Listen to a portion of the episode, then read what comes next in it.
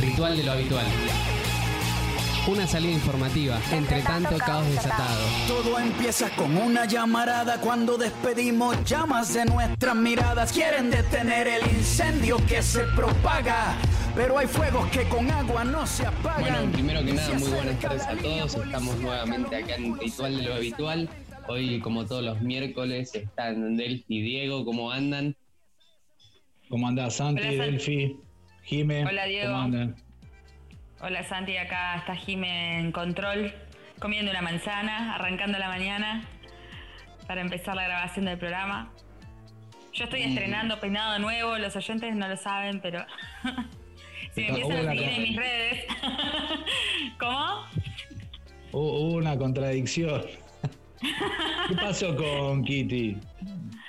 Kitty estaba con arreglos en su departamento y tenía que estar ahí con las personas que la- siempre la tiene un problema en el departamento. Kitty. Le dieron un departamento embrujado. Está con problemas de vivienda. Y iba a Sí, haber sí. mucho ruido en, en su casa para, para poder grabar. Entonces, además se tenía que ocupar de eso. Así que bueno, eh, igual estamos arrancando esta mañana de miércoles junto a ustedes y enseguida vamos a estar hablando con Diego como, como es habitual en nuestro programa. Ritual de lo habitual. Una salida informativa entre tanto caos desatado. Bueno, y volvemos. Acá hubo un tema, una confusión, me parece. Estamos en diferentes tiempos eh, con Delphi. No sé qué le pasa a Delphi, en, en qué espacio está, pero bueno. Es Yo el, siempre el llego estrés tarde, de, esto es así. el estrés de octubre. Ya queremos que termine el año. Es un agujero de, es un agujero de gusano que a mí me hace estar a la mañana y la tarde en una dimensión paralela. Todos repasados. Bueno, Bueno, uno y. se levanta cuando puede. Total, total. Y este miércoles está cargado de, de cosas, ¿no? Eh, vino una semana agitada, como siempre, como es habitual en, en Argentina. Em, por un lado estuvo la carta de Cristina, que bueno, tiró un montón de cosas, ¿no? La carta de Cristina en el aniversario también de la muerte de Néstor ya hace 10 años. 2020 ya, es impresionante. Yo digo, no sé cómo me acuerdo de cuando pasó eso. Estaba, estaba en plena carrera universitaria en ese momento, en plena toma, dicho sea de paso. Hubo Y muchos que le fueron a dejar. Una vela ahí a Plaza de Mayo. Ujú. Venimos, sí, ¿no? De varias, digamos, sucesos, que algunos son mediáticos, no es que no están sucediendo, pero to- toman una magnitud, capaz a través de los medios, eh, que, bombardean todo el tiempo la grieta y que, que, bueno, que a veces nos hacen perder de vista bien cuáles son lo- los hechos, eh, donde do- eh, nos hacen perder de vista digamos, la magnitud y la repercusión que eso tiene en la, en la realidad concreta. Pero más vale que, que incide. Otro hecho me parece que estuvo el resultado de la elección de Chile el domingo, el 79% eh, votó a favor de la reforma de la Constitución y, y cerrar la página de- de Pinochet, de esa constitución impuesta por el pinochetismo. También se votó que los, repre- los representantes constituyentes de esa asamblea que se va a constituir eh, sean elegidos directamente por el voto popular, porque los querían elegir indirectamente, que sean surgidos de, del Congreso, esos representantes, o un 50, un 50. Así que bueno, tanto lo que sucedió en Bolivia, la derrota de la dictadura y el triunfo aplastante de, del MAS, de Lucho, eh, y que era el que era el partido de Evo y lo que sucedió en Chile me parece que son faros para, para todos los pueblos y, y- y muestran un cambio en la situación regional. Van a traer cambios. Después estará hasta dónde se puede llegar, hasta dónde el pueblo sigue movilizado y en la calle y hasta dónde se sigue empujando y, y bueno, y un tema que nos preocupa también es, bueno, hasta dónde se van desarrollando vanguardias eh, en esos países que, que empujen transformaciones más allá de, de las conquistas que se han logrado. Pero sin duda, para agregar- Para agregar un dato, perdón Diego, eh, que la Convención Constitucional eh, va a ser el primer órgano con paridad en redactar una constitución nacional, planteando bueno, la importancia del movimiento y de la lucha de las mujeres. Me parece que no, no es un dato menor. No, el resultado de lo de Chile fue tan, tan contundente que Piñera quiso apropiarse y decir que él incluso era, como es, empujaba la paridad de género él. Fue gracias a, a su gobierno. Bueno, nada, cosas que, mm, eh, como es, como los gatos, siempre quiere caer parado, pero me parece que, la realidad, eh, la realidad habla por sí sola. Y bueno, y acá después en la semana también estuvo, está todo el tema del proyecto Artigas, que, nos tuvo todo un fin de semana, digamos, eh, atentos y alertas. Pendientes. Sí, bueno, grandes debates eh, lo que rescato me parece que, el tema de la tierra se, ha puesto en la agenda, eh, más allá de la forma, más allá de, lo entreverado que está el tema de los echeveres, eh, digamos, pero me parece que se puso en la agenda, bueno, cómo es la, tenencia de la tierra en la Argentina, la concentración, el problema eh, digamos, social, ambiental, que trae aparejado eh, las formas de, producción, eh, el agronegocio y nada, y también se, vuelve a hablar de, la necesidad de que haya una reforma agraria en el, país. Me parece que eso es lo que rescato. Después yo, yo desde acá no, no está claro cómo, viene el proceso. Mm, ojalá que los pequeños productores, los obreros rurales y, el pueblo en, de Entre Ríos y en particular de Santa Elena eh, logren dejar aislado a esos terratenientes de, de Echevere, digamos, y apoyen la, digamos, lo, que hizo, lo que está haciendo Dolores. Eh, reclamando su parte de, la herencia, que no se la quieren dar porque es mujer, eh, y aparte que le donó eh, el 40% de esos, de, esos terrenos para este proyecto Artigas. Pero si no hay un acompañamiento de adentro del pueblo y quedan aislados los, sectores más reaccionarios, es una batalla que desde Buenos Aires no se, eh, no se va a ganar, al revés puede, terminar siendo eh, un boomerang, ¿no? Porque si se abroquelan todos esos sectores del campo, que como ya nosotros aprendimos, el campo no es horizontal, hay clases sociales en el campo. Bueno, hay que ver de, qué manera, me pareció muy importante ahí el acercamiento de la Federación Agraria de Santa Fe, de, esos sectores de los chacareros federados, que hay, hay compañeros como Pablo Pailole, que se acercaron y estuvieron ahí solidarizándose, o las organizaciones sociales de Santa Elena. Eh, ¿De qué manera eso? Porque los medios aparece como una lucha de, desde que determinados sectores se metieron ahí en aprovechando una pelea familiar o una disputa por la herencia familiar, se metieron desde afuera eh, sectores eh, externos a la realidad social de Santa Elena digamos. Eh, si no aparece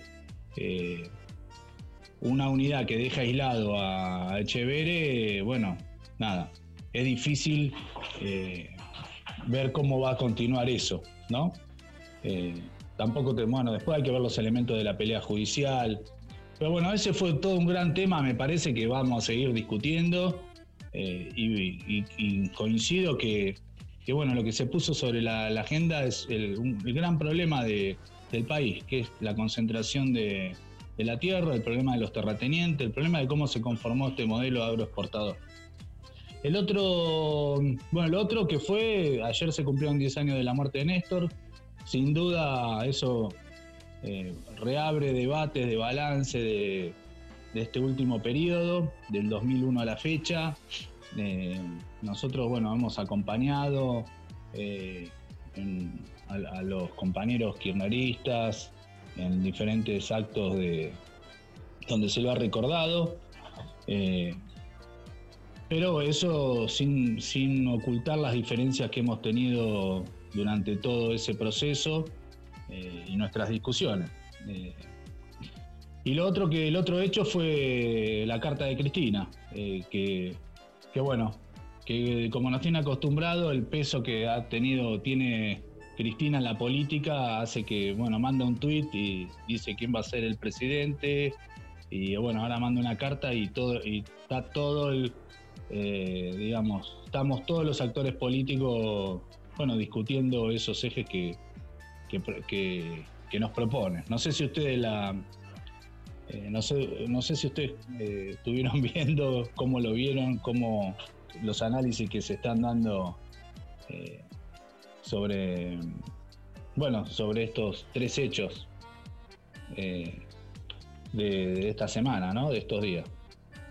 Con respecto a, mm, a lo de Néstor, me parece que que bueno, por un lado no, no se puede entender lo que, lo que es ese gobierno del 2003 eh, sin ver, eh, digamos, todo el proceso de lucha y, eh, contra el menemismo y luego contra De la Rúa. no podría haber habido un gobierno como el de Néstor sin todo ese proceso previo, sin ese 19 y 20 de diciembre, sin ese argentinazo, que por primera vez en la historia eh, tiró a un gobierno eh, hambriador, entreguista. Eh, fueron desde el año 93, yo me, reconozco de esa generación del argentinazo. desde el año 93, tanto las puebladas que hubo, el surgimiento del movimiento piquetero, el santiagueñazo, el cutralcazo, el tartagalazo, el Jujeñazo, bueno, todo ese movimiento, la confluencia de tres corrientes también eh, muy importantes en el movimiento obrero, como el MTA, eh, que lo lideraba Moyano, eh, junto con Palacio de la UTA, la CTA de Víctor de Genaro y la CCC, que, era, que fue su surgimiento en el año 94, confluyeron eh, en toda esa lucha contra el menemismo y que terminó en el 19-20 de diciembre del 2001. A nosotros nos hubiera gustado que, eso hubiera coronado, eh, como, se, como se dice, que eso hubiera sido la base para, ir a un gobierno eh, de nuevo tipo. Ahí vino todo ese momento de crisis de hegemonía eh, donde estuvo un día Puerta, siete días Rodríguez A, que anunció que no iba a pagar la deuda externa, que hubo un golpe de Estado, que asumió Dualde, que vino Costequi Santillán, eh, que esto que se adelantaron las elecciones y que Dualde no consiguiendo candidato eh, y por sugerencia de Alberto van a buscar a Néstor. Y bueno, y ahí se abre otra película. Y me parece que Néstor en eso eh, reconoció toda la lucha del, movimiento piquetero y social y lo trató de incorporar a su gobierno y reconoció toda la lucha de los, derechos humanos eh, por memoria, verdad y justicia y los trató y los incorporó a su gobierno e hizo y generó hechos muy importantes que, abrieron una nueva situación.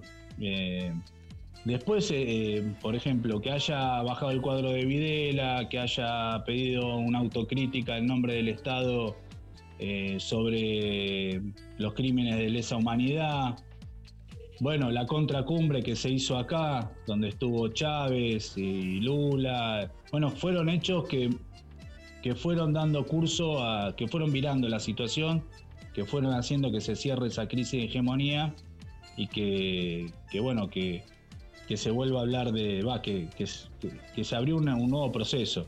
Eh, y luego, eh, con el gobierno de Cristina, luego del, de la rebelión agraria, del conflicto de la 125, eh, también tomaron medidas para salir de esa crisis por izquierda, se podría decir, como fue la UH, digamos, lo que fue la ley de medios, lo que fue bueno el festejo del bicentenario, no sé si lo recuerdan, que fueron más de dos millones de personas eh, a la 9 de julio.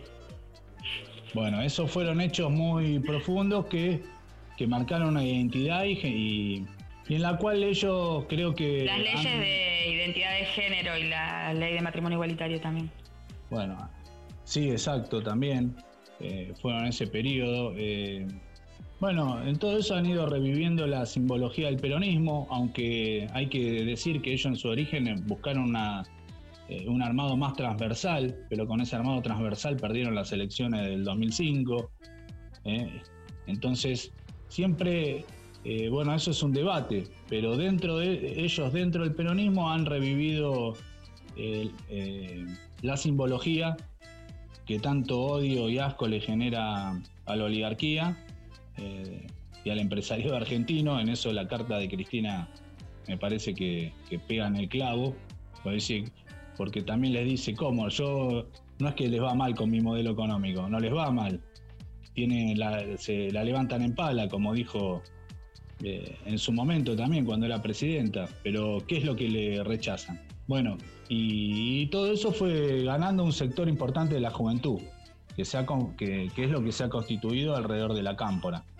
Y con la cual, bueno, tenemos punto de, en este momento tenemos punto de acuerdo y punto de debate de, para dónde, de cuál es la salida, de cuáles son los cambios profundos que hay que hacer en la Argentina.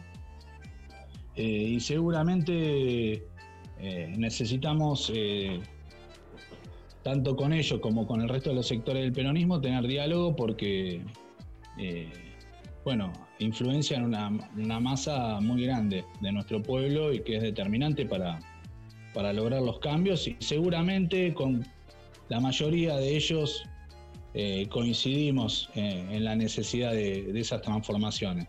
Por eso es importante discutir y, eh, francamente con ellos y, mostrar nuestras posiciones también, ¿no? ¿no? No estar a la defensiva. Eh, nosotros no, digamos, no nos conformamos con, eh, con lo posible, digamos. bueno, lo posible es pagar la deuda, lo posible es, digamos, es, es hasta acá, porque eh, y, también eh, polemizamos con esta idea de que, bueno, que para enfrentar al norte o a los yanquis, como, como, dicen ellos, hay que apoyarse en un imperialismo mejor. Nosotros en eso que, creemos que no, que no, es las, no, no, no nos va a llevar a, una, a un buen desemboque eh, para el pueblo. Me excedí de tiempo, Delphi, me hiciste seña, pero no sabía cómo cortar. Santi me hizo seña. No, no, para nada. Vamos a ir a un pequeño corte y ya seguimos charlando porque creo que quedaron cosas.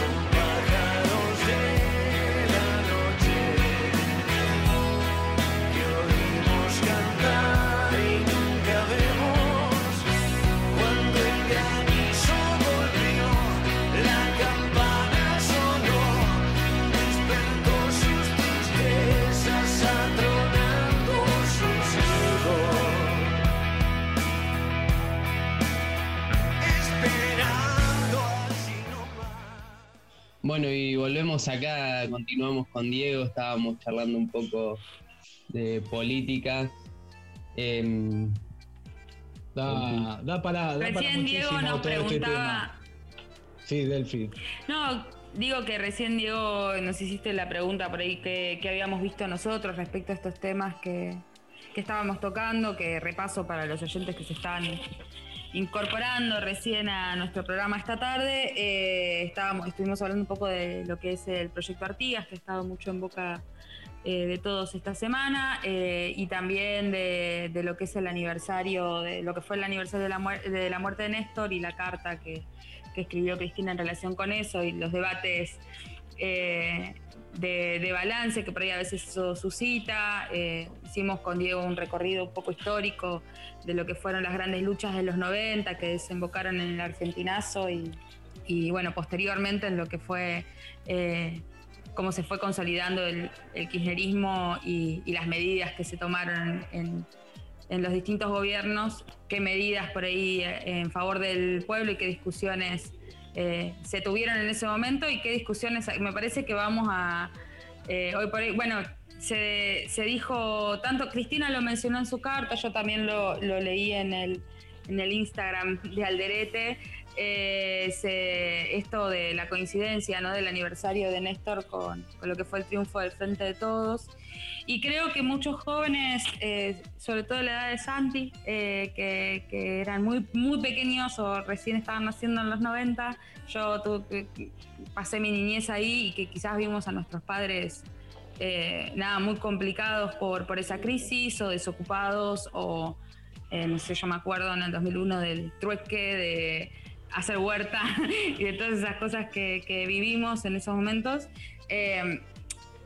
empezaron a entrar en la política, digamos, durante, durante ese auge del, kirchnerismo y, vieron con eso una posibilidad ¿no? muy grande de, y un espacio con el cual referenciarse para levantar luchas que, eran muy importantes para la juventud de ese momento y que, y que aparte eran históricas, que tenían que ver con reconocimientos de los derechos humanos, con plantarse con, con una idea de soberanía. Y creo que eso que, después del gobierno de Macri, de la gran crisis que, profundizó el gobierno de Macri, eh, logró confluir de una forma nueva eh, en el frente de todos. Eh, un poco con eso creo que te doy el pie, Diego, si, si querés profundizar un poco en, eso. Y, que ese frente de todos ¿no? No, no solamente tiene esa fecha eh, de triunfo o, su fecha fundacional, sino que acarrea atrás justamente todas las luchas que se dieron durante el macrismo y que, y que lograron eh, unir, me parece, el campo popular tanto las luchas que había en la, la calle, poder expresarlo de una forma electoral. Bueno, sí, eh, esto da para hablar de tres programas más, así que incluso estaría bueno, sí, como es, convocar a algunos historiadores también para para tener un análisis más completo, bueno, algunos otros compañeros que han sido protagonistas de, los 90 y de todo ese periodo también, eh, a ver qué reflexiones hacemos, pero sí, me parece que es todo un periodo para aprender muchísimo, sacar conclusiones, no para volver a, ver las diferencias del pasado, sino para ver eh, los desafíos de la actualidad, los desafíos del frente de todos, los desafíos de, este nuevo gobierno, los desafíos del campo popular por decirlo así, que es más grande todavía que, lo del frente de todo. Eh, y bueno, sí, yo lo que entiendo que también me parece que, que, que bueno, el rol histórico del peronismo, ese es otro tema que, parecía que en el 2001 había un debate de si la juventud ya no era más peronista, si se había desperonizado, si, mm, viste, y bueno, creo que todo eso se, saldó directamente con, estos años y, desde un punto de vista creo que, reafirma también eh, la mirada, eh, la proyección de la línea que, empujamos desde el partido y desde la CCC y desde todos los lugares donde estamos. Que sin el protagonismo de esa masa es imposible generar los cambios eh, profundos que necesita el país. Ahí Cristina habla del monetarismo, bueno, sí, eso se llama también modelo agroexportador. Hablan de por qué la gente está concentrada en las grandes eh, ciudades, sí, es el modelo agroexportador. En el único, ¿por qué todavía grandes masas recuerdan el peronismo? Y porque en el único momento que los sectores industriales o la producción industrial logró desplazar momentáneamente a los sectores agroexportadores del predominio en la economía del país fue en esos 10 años. Y a partir de eso vinieron los golpes de Estado, los golpes de Estado, los golpes de Estado, hasta que con la dictadura del 76 tiraron abajo las chimeneas, porque para eso vino la dictadura, para tirar abajo las chimeneas e ir a un modelo de, de bicicleta financiera, que después se profundizó con el menemismo. Ahora, bueno, el debate me parece que está alrededor de eso, de, qué cambios hay que producir en la Argentina para resolver los problemas de fondo. Eso es lo que tenemos que discutir eh, en unidad con, todos esos jóvenes que se han despertado a la política, como vos decías, Delphi, en un momento muy complejo y, y donde el kirchnerismo dio respuesta o fue una forma de, de canalización de, esa gran crisis, de esa profunda crisis que fue la del 2001. Nosotros llegamos hasta donde pudimos, porque con el argentinazo también quisimos eh, mostrar por dónde, hay que, por dónde había que ir. No, no es que eh, eh, recuperar la institucionalidad para qué políticas. O sea, o sea, esa es la discusión. O hay que ir a una nueva institucionalidad. Bueno, ahora, por ejemplo, está en discusión la reforma judicial. Bárbaro. ¿Qué nueva institucionalidad? Ahora, esos, esos cambios no se van a hacer. Se van a hacer si logramos unir al conjunto del pueblo argentino y derrotar a esos enemigos históricos. Ahora, en eso, por eso me parece que otro tema es que hay que separar los colores porque eh, no es toda la derecha igual, no es todo el neoliberalismo, digamos, cuando se habla del, eh, del neoliberalismo, hay que, hay que poder eh, ver las contradicciones que tiene que hay en el país de las clases dominantes, la disputa interimperialista, porque eso ayuda a afinar el golpe y a, unir al pueblo. ese me parece que es, es uno de los debates, porque eh, ganó Macri acá en el 2015 por algo también, ¿no? Si no, no hubiera ganado Macri. Ahora, y creo que ese es un gran aprendizaje para, lo que viene ahora. Ni los chinos, ni los rusos, ni otros imperialismos que disputan la región con Estados Unidos nos van a, nos van a, nos van a favorecer a nuestro desarrollo como nación. Nosotros tenemos que aprovechar esa disputa para un desarrollo independiente desde el pueblo, ese es un tema. Y la, y la polarización que tiene que ver con esta, eh, la polarización que a veces se, se, impulsa, eh, por eso entre derecha y izquierda o entre eh, neoliberalismo. La grieta. Sí, eso que, bueno, da también para hablar muchísimo la grieta, esa polarización, en definitiva no pone por delante las principales necesidades del conjunto del pueblo y de los trabajadores y lo que hace es eh, dividir y, con esa línea no, no vamos a derrotar a esa derecha, digamos, como les llaman ellos, esa que, o ese, a ese macrismo que intenta desestabilizar y, y con y que ahora ha tenido un tono, digamos, empezó a tener expresiones golpistas, como la de esta diputada de, Córdoba, de la UCR, que pide que vuelvan los Falcon Verde, eh, que ya es hora. Eh, entonces, no eh, por eso... Terrible. Por eso está en discusión, bueno, que con paritaria, si el gobierno nacional firma una paritaria estatal al 7%, eso nos ayuda a unirnos todos contra esos sectores. Al contrario, genera y diciéndole a los trabajadores estatales de que no hay otra que firmar una paritaria del 7% cuando la inflación ya es del 30% y cuando venimos de un acumulado, si esa es la, perspectiva y bueno, me parece que, es una, que es un que tenemos que discutirle, que por ahí van a volver a ganar los otros. Que para generar la, mayor eh, unidad del campo popular y la mayor amplitud hay que poner por delante la, las principales necesidades, como son la tierra, eh, bueno, el techo, el trabajo, y que por ahí vamos a... Es posible, y yo creo que sí, es posible porque... Y tenemos que aprovechar, si hay una nueva ola, si en Bolivia lograron derrotar al golpe, en Chile lograron eh, este, primero con la movilización en la calle lograron este aplastante triunfo para reformar la constitución, acá, entonces acá también seguro que eso, y nosotros el triunfo acá del frente de todos, seguro que los contagió también eh, a nuestros eh, países hermanos, esto se va a realimentar. Y seguramente se agudizarán las contradicciones en las clases dominantes, pero ¿a, qué apostamos? Eso es lo que me parece que... Y fue lo mismo que se apostó, que, empujamos en los 90, me parece, eh, con el que se llegó hasta donde se llegó. No es que el país estaba... Sí, el país lo destruyeron, pero hubo un pueblo que echó un gobierno. O sea, me parece. Eh, acá lo que hay que partir es de... Ese fue el hecho fundacional.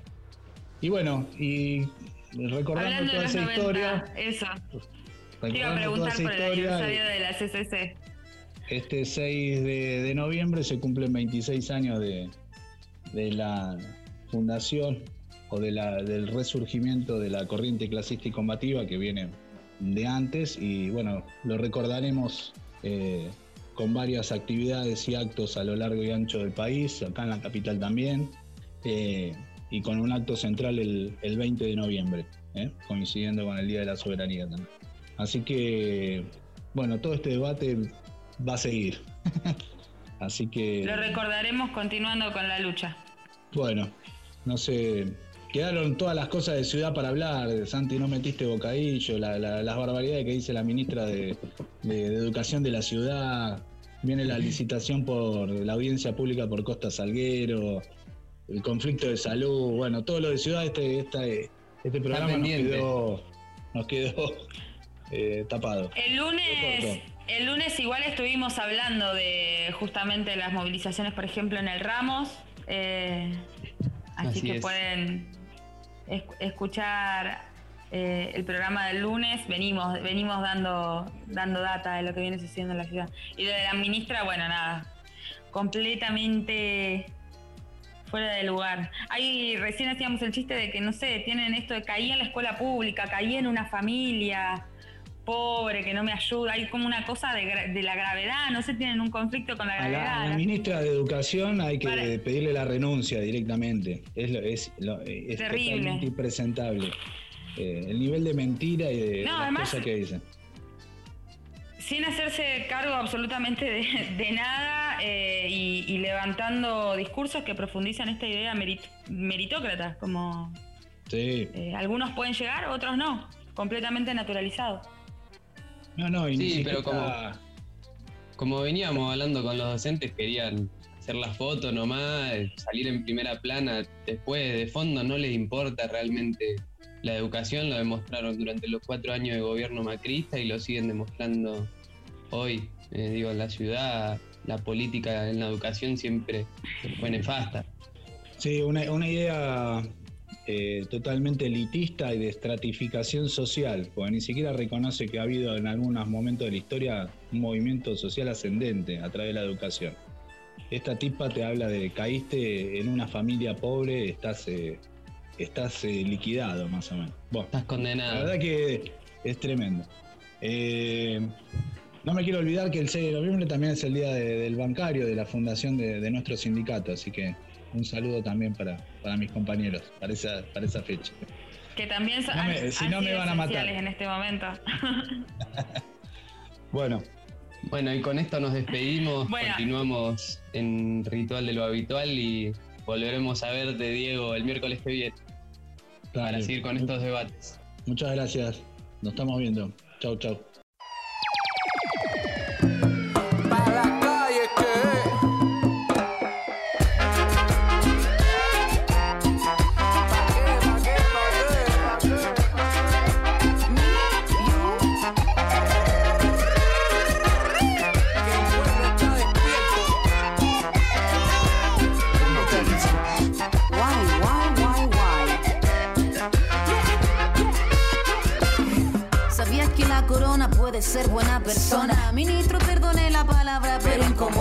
De actitud.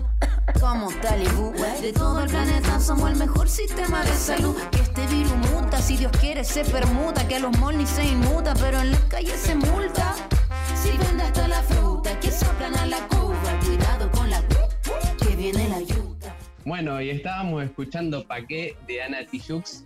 em, nada, para, para enmarcar esta situación con lo del plebiscito, el gran triunfo que tuvo el pueblo chileno, y a su vez contarles que es la cortina de un programa que suena también en Radio Viral, ¿para qué me invitan? Y hoy estamos justamente con Naim y Tamara, que son, bueno, eh, conductoras de ese programa, ¿cómo andan? Buenas, ¿todo bien? Hola, ¿cómo están? ¿Todo bien? Uy, ah, cuesta, ¿eh? Como remando en dulce de leche, vamos. Y yo les quiero... Nos vamos a preguntar para qué las invitamos cuando terminen de hablar, seguramente. Claro. Y a su vez quiero decirles que después de su larga gira mundial llega Gabriel a nuestro queridísimo estudio. Le damos la bienvenida. Hola Santi, buenas tardes, buenas tardes a todos. Sí, vine directamente desde Aeroparque. Llegué ahora, estoy acá con, con la valija. Ustedes no la pueden ver porque es radio esto, pero si fuera televisión me verían con, con un bolso, con la valija, todo. ¿Cómo fue la gira? ¿Muchas multitudes? Sí, eh, muy loca, la verdad. ¿Llenaste estadios? loca. Llenamos estadios, mucho coronavirus, pero bueno, ya no nos importa nada. Ojo con las groupies vos. Uy, tensiones. La Mejor cosa- otra cosa, por favor. Dejémosla para otro lado. Estamos acá, bueno, como les comentaba antes, con las conductoras de Pa' qué me invitan. Y yo quería arrancar preguntando, bueno, ¿cómo surge este programa? ¿Con qué idea? ¿Y por qué el nombre de, de me invitan? El programa un poco surge en la necesidad de, crear como un espacio donde podamos eh, hablar de las problemáticas de las mujeres y las diversidades, eh, sobre todo de las mujeres porque somos mujeres cis. Eh, entonces hablamos más desde ese lugar, eh, tratando de abarcar lo más posible.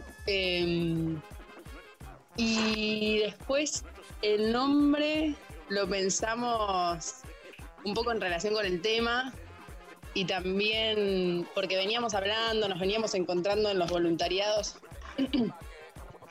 y estábamos hablando un montón y charlábamos un montón y hacíamos Zooms y nos metíamos 18.000 horas a hablar y un poco fue como, bueno, eh, ¿para qué nos invitan si saben cómo nos vamos a poner, que vamos a hablar y a decir un millón de cosas? Eh, un poco eso. No sé, nadie si quieres agregar algo más, por ahí me quedé medio corta. No, a ver, viene todo esto acompañado de, la lucha que venimos llevando las mujeres eh, en general. Y bueno, y para poner, digamos, en tema todas estas cosas que pueden llegar a ser tabúes o que incomoden, ¿no? Dentro de, de lo que son, de lo que es la sociedad, ¿viste? Así que nada, estamos muy contentas por lo que está saliendo. La verdad que salen eh, debates y temas muy eh, fuertes y que a todas nos eh, pasan y que todas las llegamos de alguna forma a vivir. Eh, así que bueno, es básicamente eso también. A su vez les quería preguntar, bueno, ¿cuándo salen en la radio? Si nos pueden dejar la data de sus redes sociales para que los oyentes acá las contacten eh, y demás.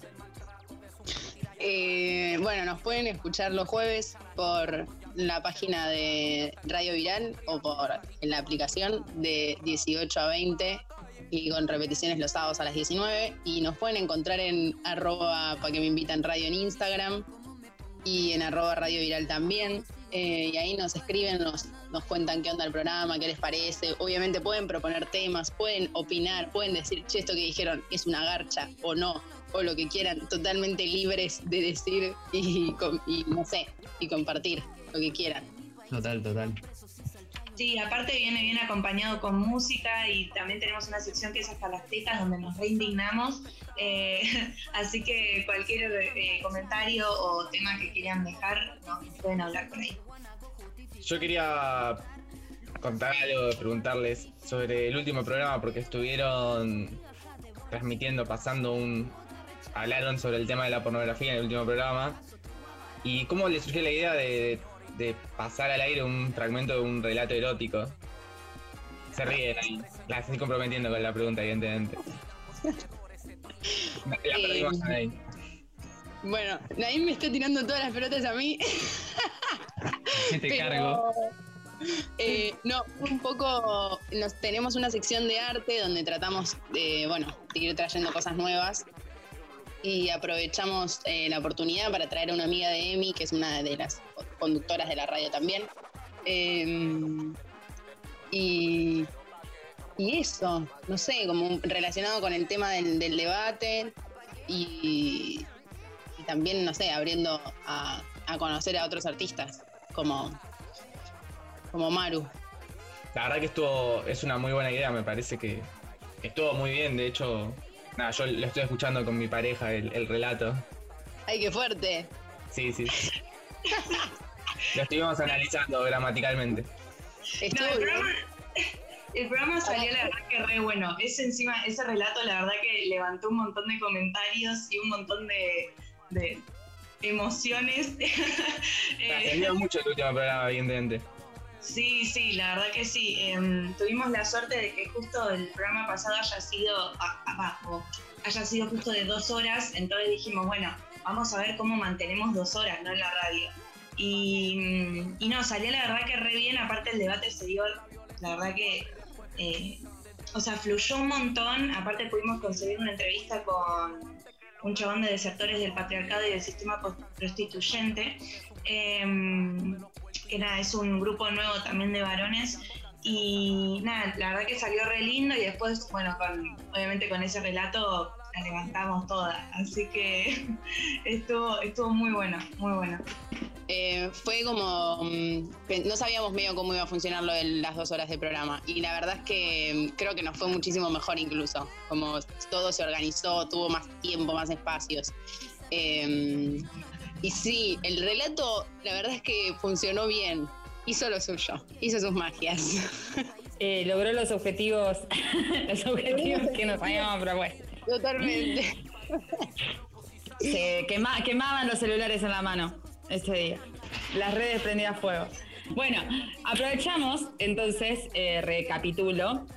Eh, aproveché este momento para saludar a las otras conductoras que son Valentina, y Noemí. Eh, no puedo, chicos, ayúdenme. No, y quería decir lo siguiente, que mm, eh, un poco rescatar esto de la- las invitaciones que vamos haciendo programa a programa. Eh, yo también tengo la suerte de integrar el equipo de Paqué y quería preguntarles a mis compañeras, que ahora me pongo en el lugar de entrevistada, acá en Ritual, eh, como sobre el aprendizaje que, que ha... el, el aprendizaje o qué les va dejando, digamos. Llevamos ya, este va a ser nuestro ter- eh, decimotercer programa esta semana, con este salto que dimos también de pasar a las dos horas, porque obviamente una hora no nos era suficiente.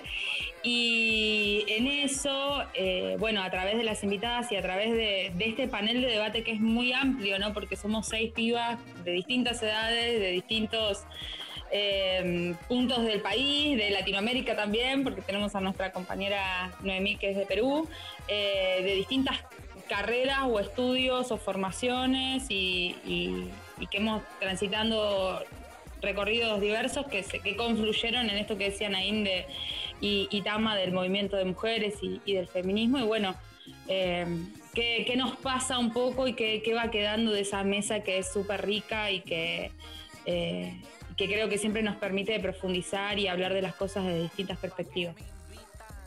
Bueno, eh... no, eh, em, me parece que en principio es como un saber que todos los sema- la- todas las semanas tenemos algo en qué pensar, en qué debatir, en como volver a cuestionarnos todo el tiempo cosas, eh, abrir debates de cosas nuevas. A mí me pasó con particularmente con el programa que había debates que yo no me había dado eh, con ese nivel de profundidad en otro momento. Em, y fue un espacio que me permitió hacer eso. Eh, y después también, ya esto como más personal, eh, empezar a, a- a pensar bien qué es lo que uno está diciendo, porque nada, estás hablando en el aire, te escucha un montón de gente, no es lo mismo que la intimidad. Y es como, bueno, empezar a pensar cómo lo decís, qué, qué querés transmitir, eh, como hay algo de la organización de la oratoria que, que es como un retrabajo, eh, y eso a mí me encanta también. Naim. Sí, yo la verdad que también rescato un poco lo que dice Tama, esto de, nada, los nuevos debates y las nuevas formas de, ver las cosas también como son y de llamar por su nombre, ¿no? A, ese, a esos tipos de, debates y de cosas que, vivimos todos los días las mujeres.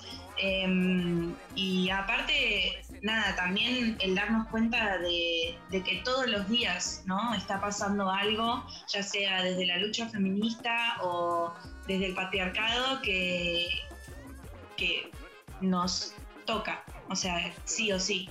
Eh, tuvimos muchos programas seguidos en los cuales nos dimos cuenta que toda la parte de noticias siempre mencionábamos un femicidio, siempre mencionábamos algo que hubiese pasado donde la, justicia no funcionó. Eh, y bueno, creo que justo nuestro programa está para eso, para que sepamos, digamos, lo que está pasando, digamos, todos los días y cómo está pasando y de qué forma y cómo y cuándo. Eh, y para que levantemos, digamos, todas las fuerzas para poder, ¿no? Ponernos en contra de eso y, lucharlo. Em, Obviamente hasta ahora llegamos a ganar un montón de luchas, pero bueno, todavía nos faltan un montón, así que nada, eh, con la radio para mí estamos dando un pasito más para, para seguir dando debate y, seguir encontrando, eh, digamos, esa, esas ganas y esa fuerza para luchar contra el patriarcado. Sí, total, totalmente me parece que, está muy bueno lo que dicen. La verdad que por lo pronto desde Ritual de lo Habitual las felicitamos por el programa que vienen haciendo. Es un programa muy bueno. Han tenido un, último mes también muy con muchas cosas, me parece, con unos muy buenos programas, tratando temas muy profundos y complicados a veces de tratar.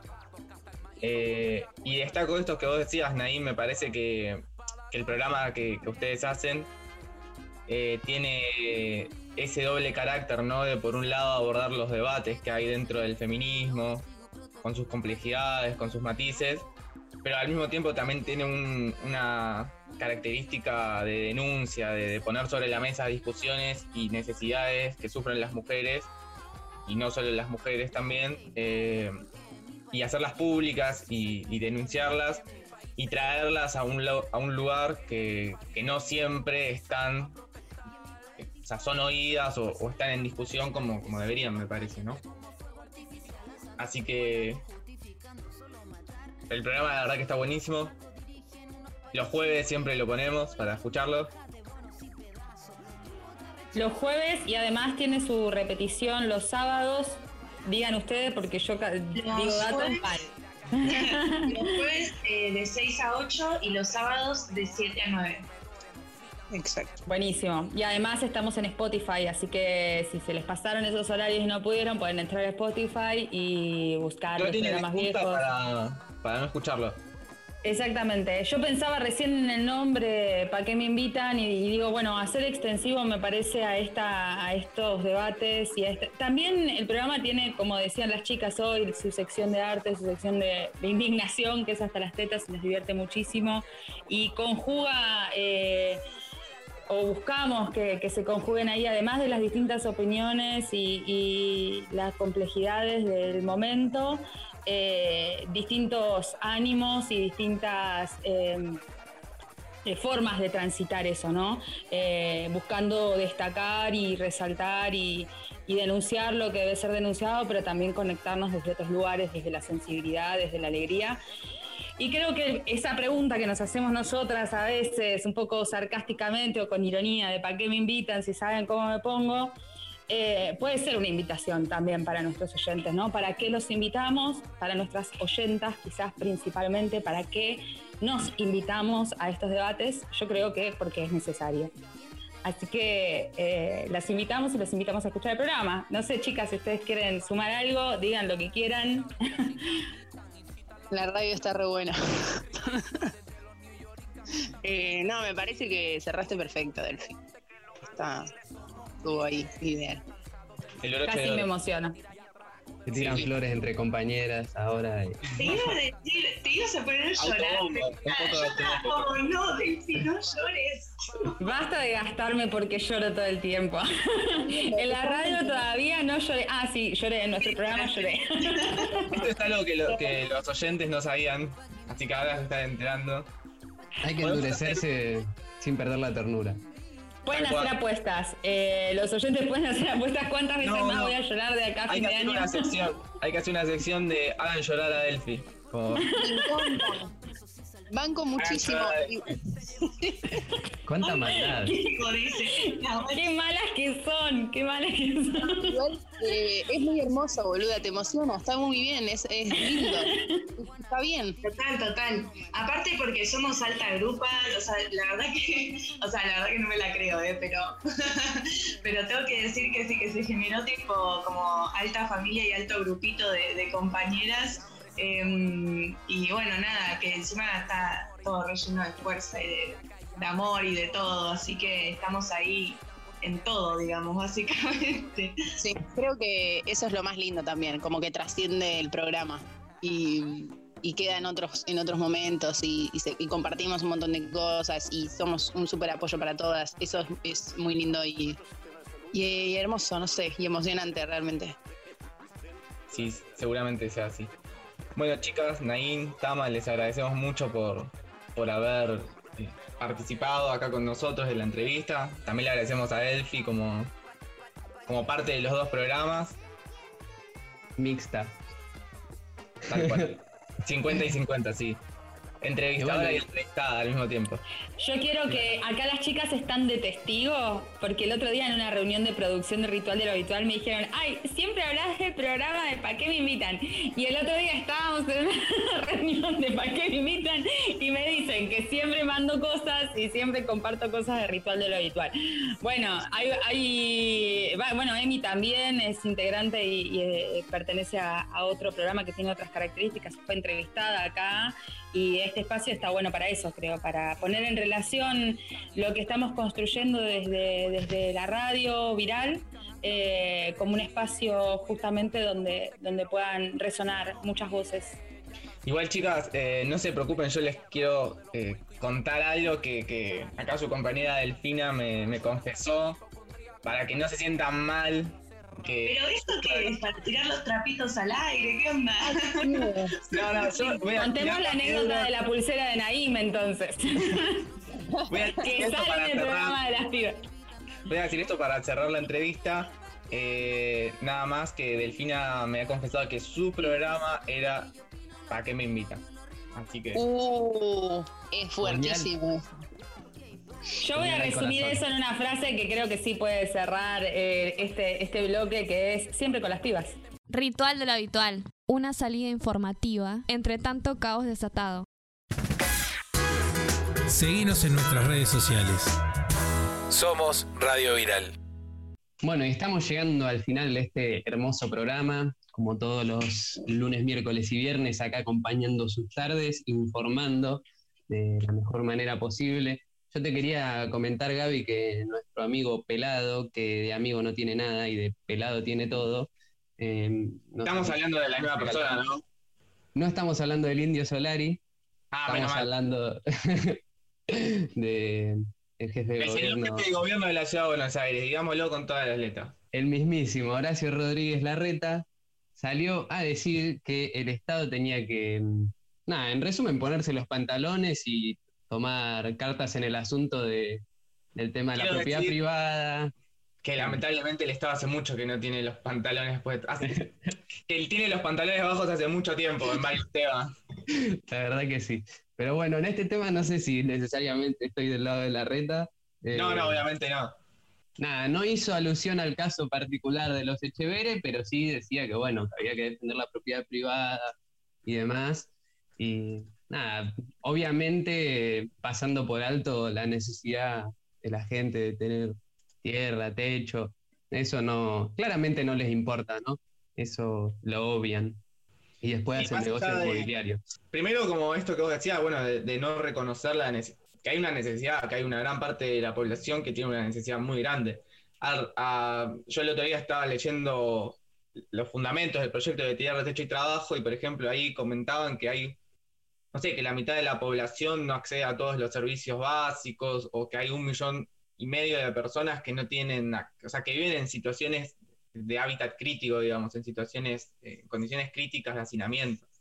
Entonces, primero no reconocer esa necesidad y ponerse del lado de la supuesta defensa de la, propiedad privada eh, en los casos que les conviene, ¿no? Porque después hay grandes empresas que, usurpan terrenos estatales y no, y no pasa nada, absolutamente nada hace años. O el caso de los Echeveres es un caso también en donde hay una cuestión de la propiedad, pero que es de los dos lados, ¿no? Porque Dolores justamente reclama también su, parte de la propiedad. claro, claro de, la propiedad de la tierra, con razón y además donde está siendo discriminada por una cuestión de, de que es mujer, ¿no? Ahí también se mete la cuestión de género en el tema este. Bueno, después más allá de eso está lo del proyecto Artigas y toda la cuestión de de cómo es lo de la Tierra y de cómo trabajarla, pero creo que es un momento de mucha discusión sobre lo de la Tierra, así que bueno, me parece que, el tema va a seguir, ¿no? Que se va, a seguir, el debate,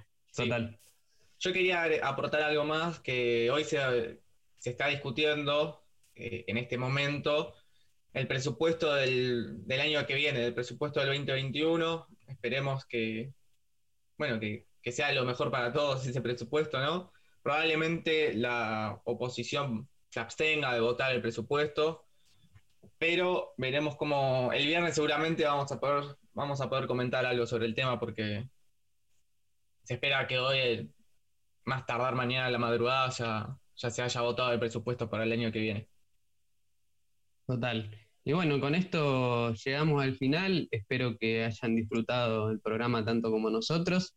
Eh, les recordamos que Salimos los lunes, miércoles y viernes a las 3 de la tarde y que pueden escuchar la repetición de todos los programas tanto en nuestro canal de YouTube Radio Viral como en Spotify. Ahí estamos como podcast, donde también pueden encontrar todos los programas que, que salen en Radio Viral. Y nada, les mandamos un fuerte abrazo y nos veremos el viernes, que vamos a estar nuevamente con Vero, recomendándonos series y pelis, con Martín, con su freestyle y bueno, con muchas cosas más. Y con Kitty, que hoy no, no puede estar con nosotros y se la extraña. Le mandamos un abrazo a Kitty y a todos ustedes. Hasta el viernes. Ritual de lo habitual. Una salida informativa entre tanto caos desatado. Seguimos en nuestras redes sociales. Somos Radio Viral.